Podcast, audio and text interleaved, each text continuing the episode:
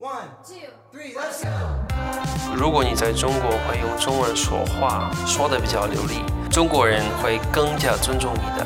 你已经被中国文化所同化了。啊，对，有一点点。更好的是在深圳租房子，就是比如说我每个月付啊八千块钱、一万块钱，然后可以随便换房子。但是我们为什么会觉得房租不会涨？我是一个特别能和自己待得住的人。我会觉得我的世界完全封闭了起来，就只有外界和我，然后外界都是跟我对抗的。那一刻是我可能这辈子觉得最孤单的一个瞬间。我觉得我早就在我自己的，我不知道应该不是在心里，是在脑子里，我已经删了，删了这些感觉。Hello，大家好，我是王豆豆。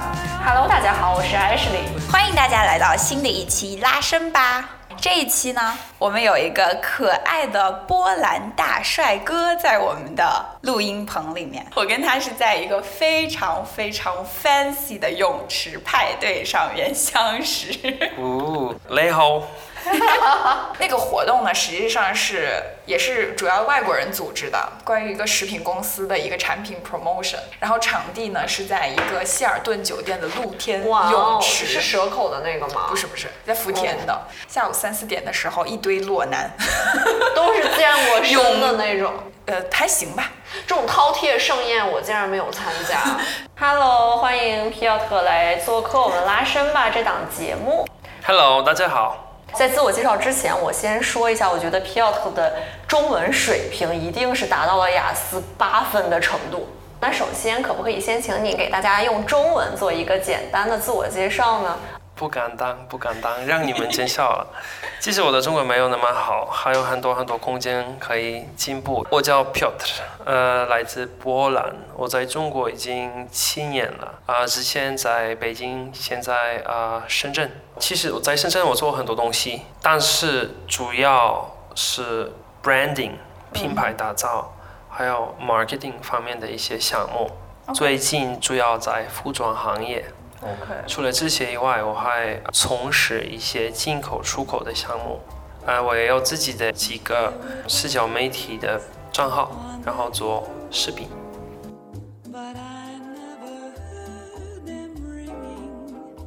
皮奥特，你在来中国的时候，当时应该是只有二十一岁吧？我没有记错的话。是的。那你当时是在因为什么原因，在一个什么样的契机下来到了中国呢？我觉得更好的问题是我为什么选择离开我自己的国家？嗯，呃，我们我们我们的生命很短，然后呢，时间那么大，所以我觉得探索世界会延伸我们我们生生命的深度还有长度，对吗？然后每个国家都不一样，每个国家它都你就是从每个国家都可以学习很多很多东西。所以，我我没有离开波兰，是因为我的国家多糟糕。其实波兰很不错。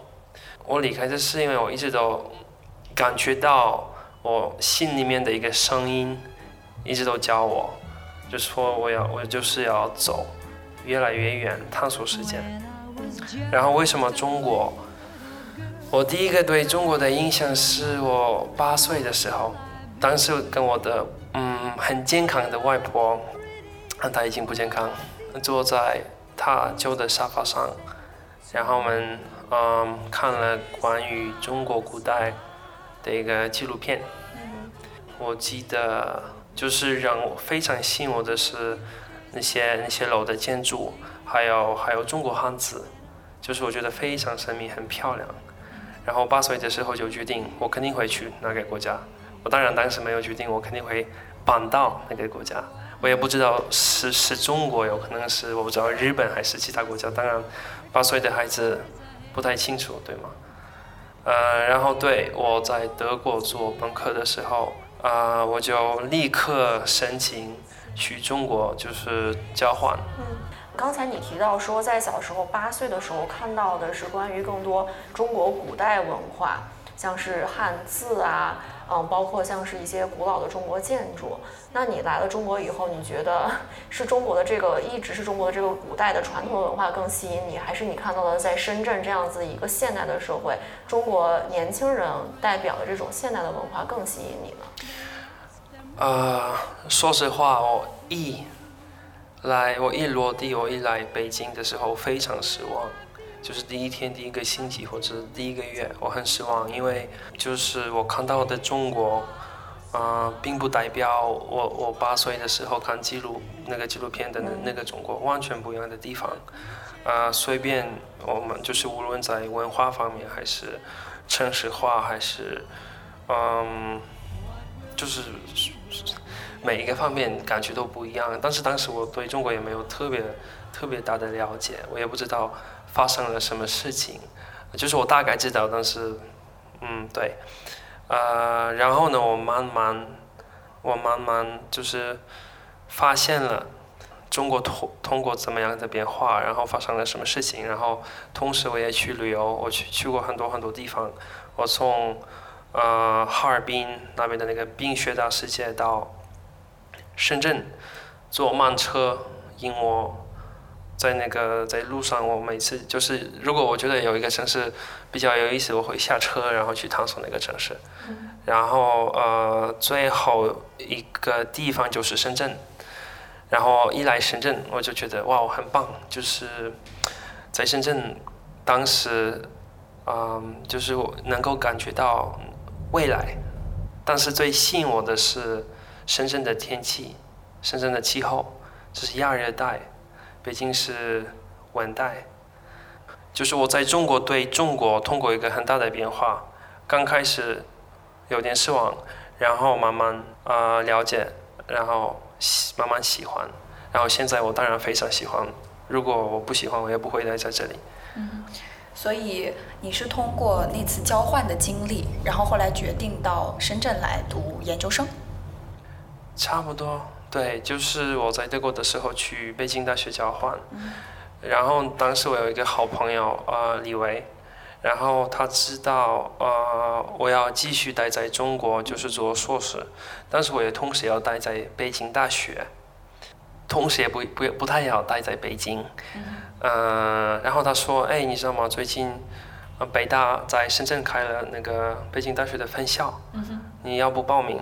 哦，然后正好又是深圳，你喜欢的地方。嗯，啊，所以你当时知道这个消息，应该非常的满意吧？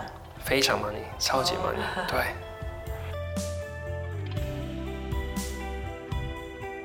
皮奥特，你在深圳这一个城市生活了七年，就是我作为一个去年才来深圳的人，都感到非常的不可思议。你竟然能在这个城市待满七年，七年下来，觉得这个城市比较积极的，带给你比较积极的一些方面是什么？就你最喜欢这个城市，除了天气以外啊，还有说这个城市的现代和科技感以外，还有没有一些地方能够触动你和打动你？对我来说，深圳就是就像一家很大的公司，就是超级大的公司，就是整个城市像一个公司，然后交通什么的超级方便，所以这个城市的效率也很高。另外，我非常喜欢的关于深圳的的的东西的方面是，香港比较近，香港、澳门，嗯，还有深圳的那个位置。呃，也非常好，就是随便去哪里，随便去哪一个国家都很近。嗯嗯。呃，就是那个叫什么菲律宾，呃，两个小时、三个小时，日本也有三个、四个小时。呃，然后其他周围的国家也比较近，所以嗯，蛮喜欢。所以当时是综合了经济发展，然后生活，甚至旅游出行都已经考虑在里面了。是的，全面的考虑到选择这儿。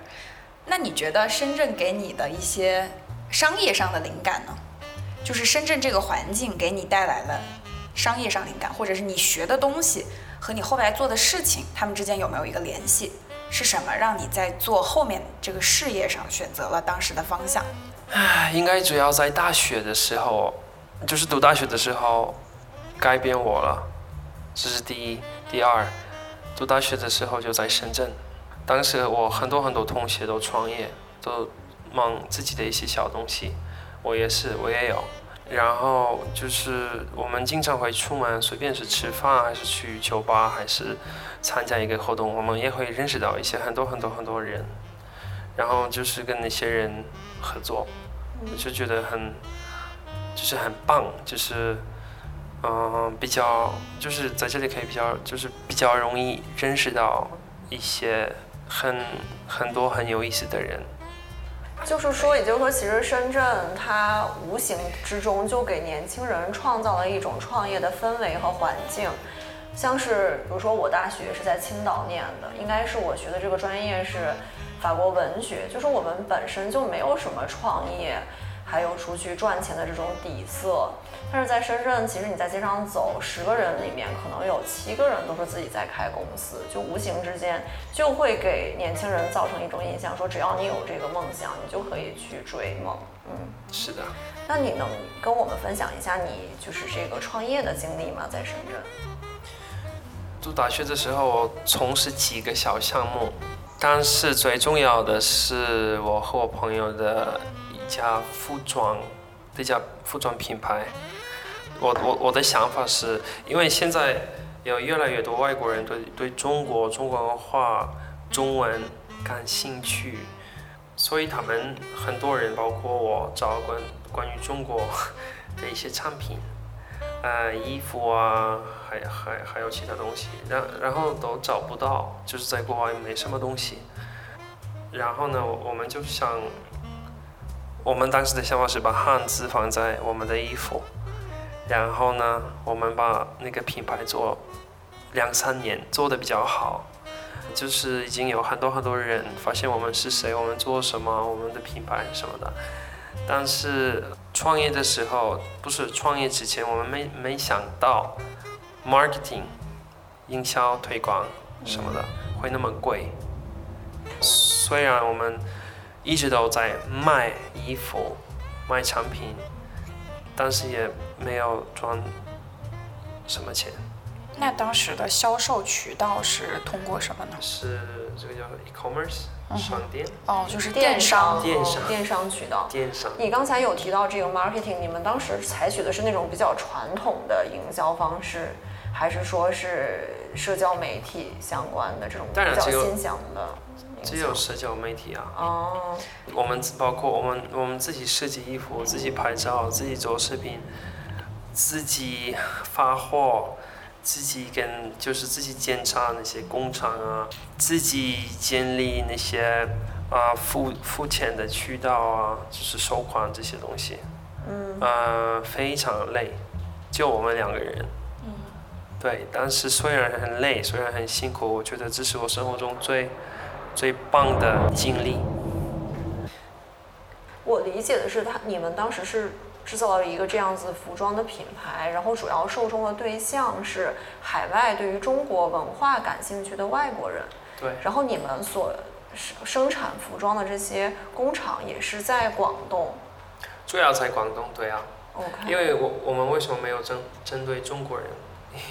因为我发现了中国人不不是特别的喜欢穿有带字汉字的衣服，但是我还是真的是挺不能理解，就是说你作为一个波兰人在深圳上学，对，虽然你会讲中文，然后对中国文化也有一定的了解，但是能够这样子一腔热血的就一毕业，没有任何中国的社会经验的前提下，就决定说去创业，这一股劲儿，这一股勇气到底是从哪里来的？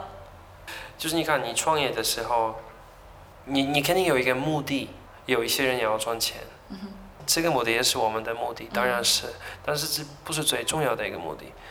对我来说，最重要的目的是自由。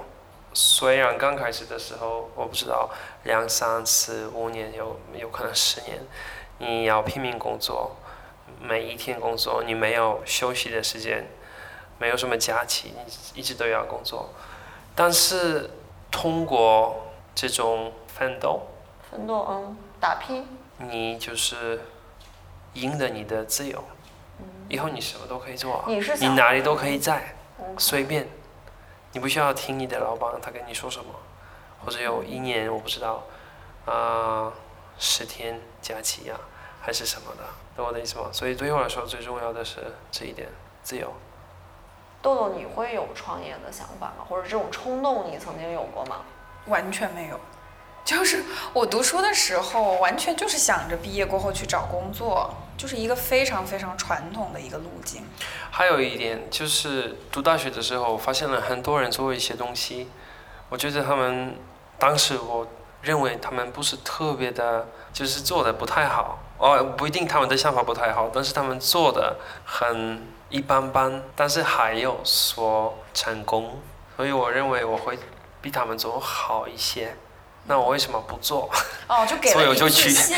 对，就是这些人，你觉得他们做的很一般的情况下，他们都能成功，那我做一个事情肯定可以更好。那你当时的那个合作伙伴，他不是一个中国人，听他不是，他是爱尔兰，对嗯，他是我非常好的朋友。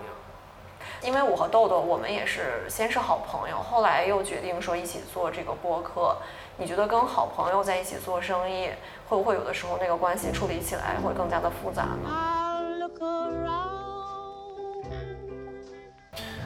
就是要看朋友，因为我我的那个朋友他是我非常好的朋友，他对我来说算是家人那种，所以我们两个都知道会很很辛苦，很很难，啊、然后我们肯定会吵架，这是理所当然，但是虽然吵架就是也没什么东西啊，今天吵一架明天就好了，没关系。如果你可以信任你的朋友，不会太不会因为吵架就放弃还是什么的，那就肯定值得跟朋友一起做。但是有可能女孩子有点不一样，为什么在这个问题上，全世界都是高度认同的？就说男女是有区别的。对，就说女性友谊是靠不住的。对。那你们觉得呢？感觉是一个公职。嗯，其实你们不同意吗让我再选择一次的话，我应该不会跟我的好朋友一起去创业，或者是为什么就是我还是会倾向于说，我的朋友是朋友，工作是工作，我创业是创业。就是我很喜欢把我的人生整理的像抽屉一样，就每一层抽屉打开都是一拨人。这样会比较轻松，心里会轻松一点。对，就我不会因为一件事碍于说你是我朋友，所以我应该给我朋友这个面子，而不指出另外一个人的错误。但是这也不是我的逻辑啊，就是我的朋友知道，就是我们两个都知道，第一，他还有我们不会放弃，然后假如吵架也没什么问题。第二，我们就是赚钱之后也不会吵架，我们知道怎么分这些东西，然后钱，当时这种钱也不是最重要的，那你们后来有想过第二个合作的项目吗？有啊。后来我们建立了一家呃网络咨询公司，还是和这同一个爱尔兰人。对，嗯，然后我们一我们一起做，我们也是一起做，然后我们我们帮助中国企业在国外推广他们的呃服务还是产品，然后我们也有几个客户，第一个客户就是说我们当时跟阿里巴巴一起合作，你第一第一笔生意就跟阿里巴巴对，但是阿里巴巴并不是我们的客户，OK，就是阿里巴巴的一些一些我们认识到的人，呃，不是什么朋友，就是我们也通过阿里巴巴的。阿里巴巴的那个网站认识他们，他们跟我们联系，然后邀请我们来啊办公室，然后我跟他们说，然后他说，嗯，OK，我给你们介绍客户，然后你们给我们也就是做差不多一样的项目，就是也要介绍客户，但是不一样的客户。嗯，就是说其实第一个客户来的还是相对来说比较容易的，没有花太多的时间。算是吧，对，它算是一个资源对接的一个平台会。但是也很比较快就发现了在，嗯当时我不知道现在的情况，但是当时、呃很多公司就认为这个服务是比较便宜的，嗯，在国外很贵的，但是在这里很便宜。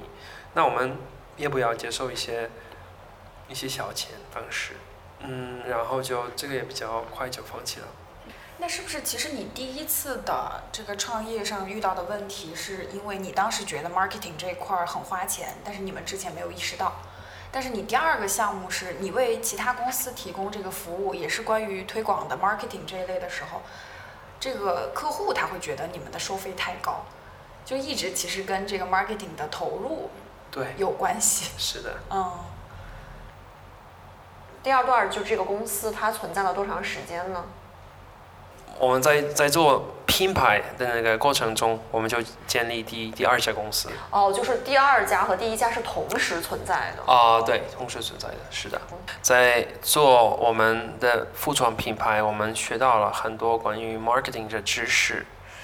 呃，然后就发现了，哎，那我们也可以给深圳的公司提供 marketing 的服务，所以同时做两个项目，然后一共做两两三年。虽然失败，因为最后有 COVID，最后有疫情，所以他就是对 last blow 怎么说呢？最后一击。最后一击，对。呃，但是我觉得很不错呀，就是我们两个外国人之前没有什么经验，呃，在另外一周，在而且在中国建立两家公司，呃，其实蛮不错的。哎最不错的就是那个经历，我完全我一点点也不后悔。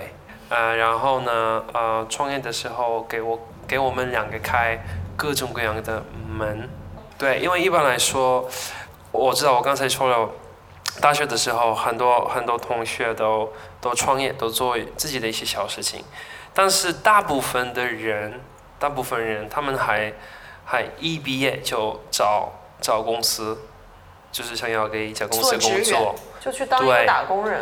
对，所以如果你想要把我们和他们相比，在就是一毕业，嗯，他们找到了工作，然后赚就是赚了一些钱，我们没有赚钱，就是我们不怎么赚钱，但是我们自己做一些事情，然后现在我们的那个算是他们没有什么机会。嗯，我们有超级多机会，嗯哼你刚才你们懂我的意思吗？懂了解。懂。你刚才讲的这些班上的同班同学，他们都是中国人吗？还是跟你一样也有我国际学我当然我现在嗯不是，我现在主要说的是外国外国同学。OK。其实对我的班，我觉得在中国还有我们当时一百一百多个外国人在在在在这里，然后现在还有我不知道五个六个。所所以你现在有参加，比如说校友会，或者是什么外国人在中国的一些这个微信群呐、包括那个一些商会啊，这些组织有参加吗？对我参加很，我之前参加过很多很多这些活动，然后很快就发现了，在深圳的外国人就是感觉大家都认识，就是互相认识，OK，这个圈子就是非常小。非常小，对，尤其是现在嗯在那个疫情的时间，对，啊，很小就是感觉对互相认识，那你觉得互相认识是一件好事儿还是坏事儿？要看情况，有时候好，有时候啊、呃不一定。安室里，你在法国的时候，你觉得中跟中国社群或者跟中国小伙伴们打交道，你你是当时有什么样的看法？嗯，是这样子的，任何事情都要一分为二的看待。我在是法国其实是一个工作的状态，工作的时间，当然我的同事大多数都是法国人。然后工作结束以后，我回家，我其实是我需要一个我的母语的环境，就是那样子，我会得到一个充分的休息。在这样子的情况下，我觉得中国人的这个圈子给了我一个很好的放松的空间，它给了我一些母语环境里面情绪上的安抚，然后我们一起约着去吃一个中餐厅或者参加一个中国文化的活动，对我在异乡是一个非常大的慰藉。嗯，但是我记得你，你跟我说你去加拿大的时候，你选择了一 个没有中国人的城市，是所以当时你的想法是对。是什么？这个问题非常的好，就是说我在加拿大留学，是等于说是我出国最初的一个阶段，在那个阶段，我非常渴望去发展、成长，不断的壮大自己。我想要提高自己的，首先提高自己的语言，再又是更加的去了解更多的加拿大本地的文化。我想要知道那个社会的社会规则、游戏规则是什么。如果我一直跟中国朋友玩在一起，我没有办法更有效率的去达到这些目的。所以说我在加拿大的那一个阶段，可能更重要的是把这个注意力放在这方刚才提到的这些方面。嗯哼，了解。那你呢？我在法国待的时间比较短，就我在那个期间只是只是一个交流的区间，所以那块儿对我来说的话，半年还是一年？一年哦一年一年的时间。但是我更多的想在那个有限的时间内，更多的去体验当地的本地的一个环境。嗯所以我当时其实有一点点故意去避开中国同学的圈子啊，我有点刻意的去寻找更多英语环境或者是法文环境下的社交圈子，这个是我刻意而为之的。我相信你也是这样。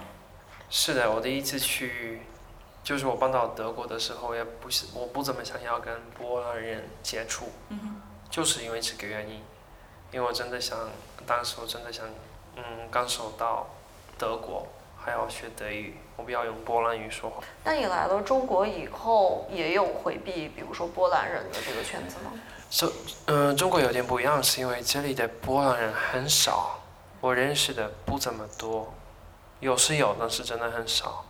所以这边，尤其是现在，我并不会什么避免波兰人，当然不会的。见到他们应该会觉得很亲切吧？你们会有一个小群吗？会吧？会啊，在广东，广东这里的意思是深圳，应该也包括香港啊，不一定。深圳、广州，我们有一百一百到两百个人在那个群里，但是不一定大家都在中国，他们有可能也在已经回去了。回去了，或者在其他国家，对，但是还在那个群里。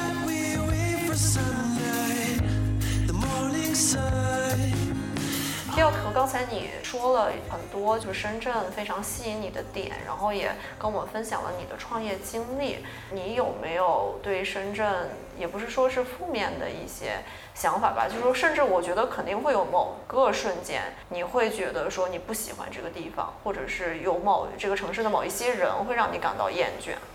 就是当当然会啊，每个每个国家都有自己的好处，也有自己的一些不太好的地方。在中国，我不喜欢的是很多人、很多朋友还还还有陌生人，他们把所有的外国人看看成来自一个国家，就是大家都是外国人，然后就就是一直都有一模一样的问题。那你们吃什么？还是那你们？但是我们的国家那么不一样啊，连在欧洲那么多国家，每个国家都不一样。所以这个我不是特别的喜欢这些这些，那你会呃，反感别人看到你第一眼就开口跟你说英语这件事情吗？不是没问题啊，你要跟我用英文说话没关系。呃但是你不是英国人，或者你不是英语国家的人，你不会觉得这是一种对你身份的忽视吗哦，完全不是，？OK，没有任何问题啊，因为因为英文就是，可能中文也快会成为这种语言，就是国际语言，国际化的语言，国际化的语言，嗯对。如果你在中国会用中文说话，说的比较流利，中国人会更加尊重你的。就是我的意思是，尤其是在一线城市，嗯说你好已经不够，嗯是不够的。我记得有一次，就是我我在我在中国，然后我去德国，然后我跟一个中国朋友散步，然后我们用中文说话，然后突突然有一个德国人要问我，就是问路，因为我在那个中国人，我们就是一直都说，他问我，呃，是是这样，是那边吗？去那边吗？然后然后我对那个德国人，嗯，但是在德国，在欧洲，你不能这样子说话，就是非常没有礼貌。然后他骂我了，这个比较好好笑。哦，sorry，对我来说 但是只有对我来说很好笑，不是对你们来 OK，说。没有没有，是是对你讲的这个现象特别好，就等于说是你已经被中国文化所同化了。啊，对，有一点点，就是肯定在有一些地方，然后再等一下，在深圳几个月之前，我的冰箱坏了，然后有人来修，他敲门，我开门，但是我也就是我什么都没说，就是开门而已，然后他进去了，我已经在厨房，然后他问我，他他先说话，他问我是这个冰箱坏了吗？然后我说，嗯，然后他说，哇，你的中文那么好，怎么可能？哇，真的。我其实观察到，甚至你的一些动作，不光是你说的中文，甚至你的一些身体上的语言也很中国。就这个是你在无意识当中就是养成的这些习惯吗？就是慢慢的就变成了这样。嗯那你在你回之前是我故意的这样子说话，就是故意的。哦，你之前有过刻意模仿的这个对，但是现在已经已经不是，那你回国回波兰的时候，跟你的父母在一起，也会。我们有时候啊、呃打电话的，就是打电话的时候，他问我的父母问我一个问题，需要一个 yes 还是 no 的答案，我也会说嗯，哦然后他们在打你。不是，他们笑，他们笑。但他们知道这个嗯，其实并不代表说是，也不代表不是，只是说你知道了，你对，听到了。他们知道，他们现在知道，他们现在，我尤其是我的妈妈，她现在故意的对我也这样子。哦，Feel so good, six words you never understood. 皮奥特，你做过一个专门的视频，然后这个视频我也很喜欢，是讲这个深圳打工人孤独的这样子的一个主题。这个主题是你基于对于深圳年轻人的一个观察，想要去创作的吗？还是说是你周围的朋友告诉你说应该做这样子的一个视频呢？应该主要是我的朋友影响我，嗯，到做这个视频。我有一个朋友，他的梦想就是在深圳买，他的梦想是对，他是一个中国人嘛？他是一个中国人，然后他跟我说，他明年会在这里买房，啊、他需要，他说，呃，他贷款的那个时间是三十年，嗯，然后每个月要花两万块钱，很正常。那他的房子买的很正常。然后对，然后他呃花完，他自己六十多七十，那按照这个逻辑，更好的是在深圳租房子，就是比如说我每个月付呃八千块钱，一万块钱，然后可以随便换房子，我可以住在福田，在罗湖，在哪里，在哪里。然后我六十七十岁的时候，我也没有花他花的那个钱，懂吗？懂那你这个？朋友是一个男性还是女性呢？她是一个女孩子，但是很多人是这样想的，就是对啊，就是我我也觉得你也是这样想的，对吧？你觉得这是投资，对不对？但是我们为什么会觉得房租不会涨呢？我们觉得现在八千一万块钱可以租到的房，对，就是尤尤其是中国这个租房体制，它没有那么的健全。你的房东想要赶你走，他想要涨房租，这个是没有办法去抗拒的。对，然后这个成本其实你是难以预料的，你你很难说你三十年后，你六十岁的时候还能够租到两万块钱的房子。但是也并不意味着我我会待在深圳，啊，对，这也个作为一个中国人，也也不一定意味着你会待在深圳。为什么？对对对，是就看你对这个你有可能换一个城市，或者说就是三十年之后，二线、三三线城市会有可能会变成一线城市。我的那个视频并不说明我的孤独感，是我们就是住在深圳的人，包括中国人、外国人都有，但是主要是年轻人。第一、第二，我发现了很少人做这些视频，比较抽象的话题，比较难。然后就是我的朋友，我发现了他们，嗯，不是每个人，但是大部分人拼命工作，就是早起，也不想起床，然后去工作上班，也不想上班，不怎么喜欢自己的工作，还要加班，八点九点回去，还离那个工作地点住的也比较远，所以到家也已经很晚，然后他们都没有时间，就是没有时间，随便做什么都没时间了。就是他知道没有，他没办法改变自己的现实，他已经放弃了，躺平。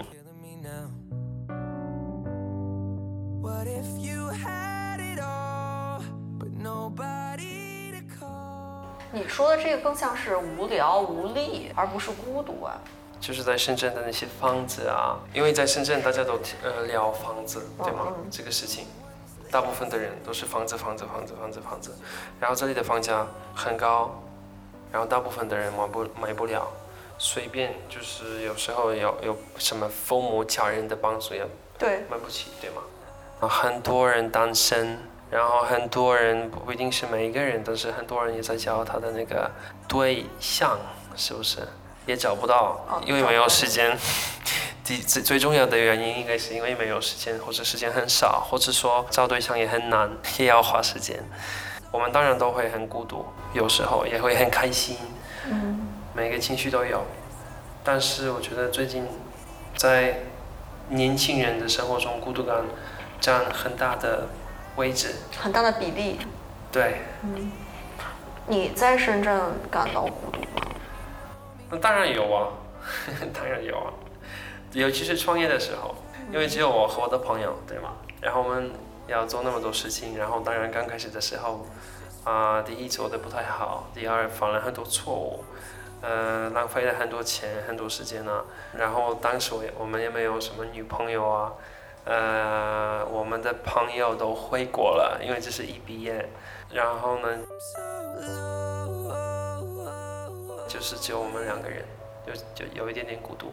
后来就越来越好，就是意思是你要，就是我觉得很重要的是你要拥抱你的孤独，接受它，然后跟他做朋友。你是怎么跟他做朋友的？就是如果你要把你的生活变成更好，第一步是你要有一个目标。如果你没有目标，随便在哪个方面，在钱、爱情、生活什么计划、未来，你的生活就随随便便。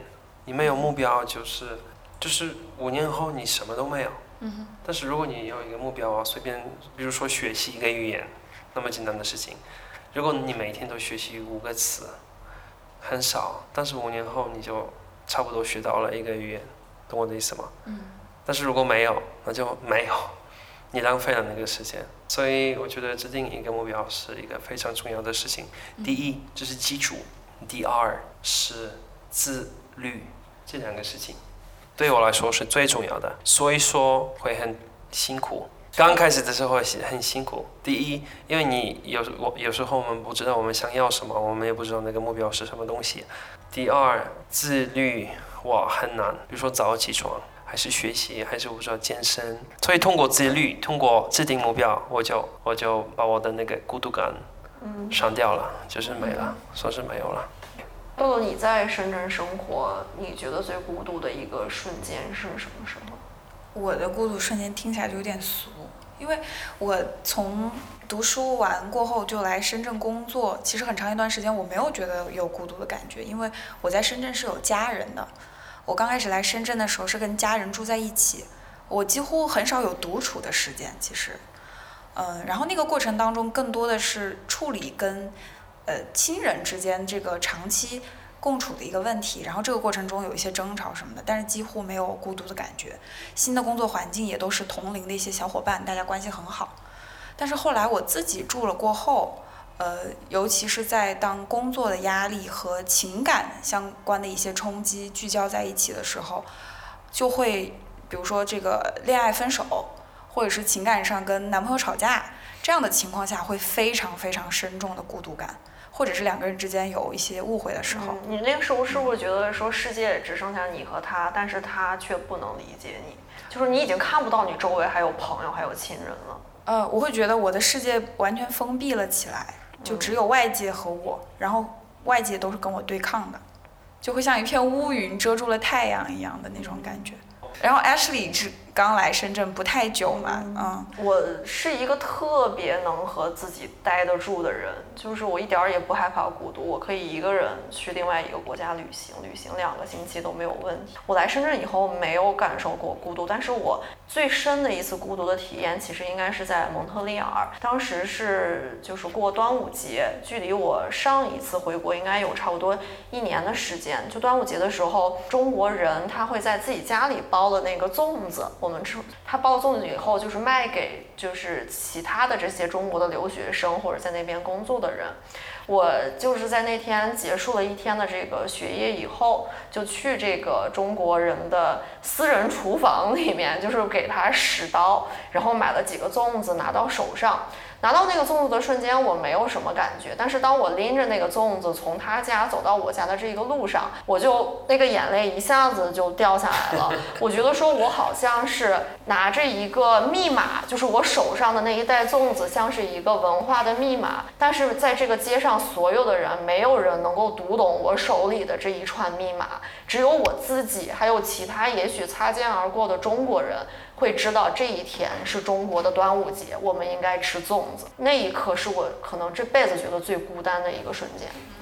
我我听到就感觉很感动，因为这种东西真的是文化上的东西，而且对，我觉得刻骨铭对刻骨铭心，我这一辈子我都不会忘了。我觉得我又要哭了，就很想流眼对，就会很有画面感。觉得自己吃了好多苦啊。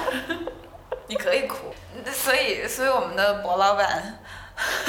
博老板的波兰的饮食文化当中有没有这样类型的？对，就是一个东西让你特别想家。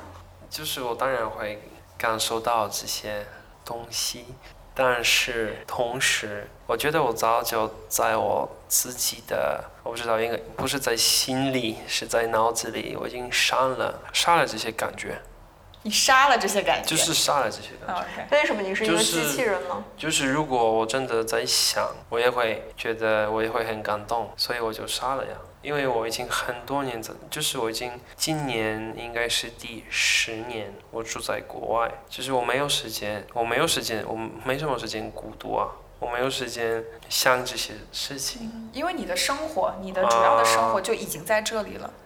对我也不怎么要想这些东西。皮奥特，你怎么决定说想要做这个视频号呢？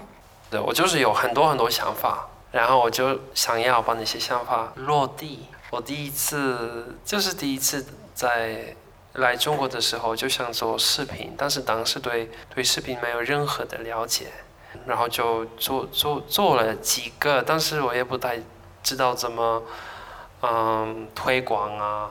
嗯，然后怎么做的比较好，比较有意思，就是人想看。后来在做服装品牌的过程中，我和我的朋友我们又有这个想法做视频，但是也没怎么做，是因为只有我们两个人，然后我们做其他东西，视频算是比较一个小。然后最近我又有这个想法，然后就做了。一个月我们已经有应该是五个视频吧，我们的效率非常高。我们我们已经安安排好了很多很多未来的视频。好呀，今天差不多跟这个我们的博老板有聊这么长时间。如果听众朋友们对博老板的故事和博老板的视频感兴趣呢，可以步我的小红书还有视频号。敬请大家关注。好的，谢谢小花，拜拜。拜拜，再见，我们下期再见。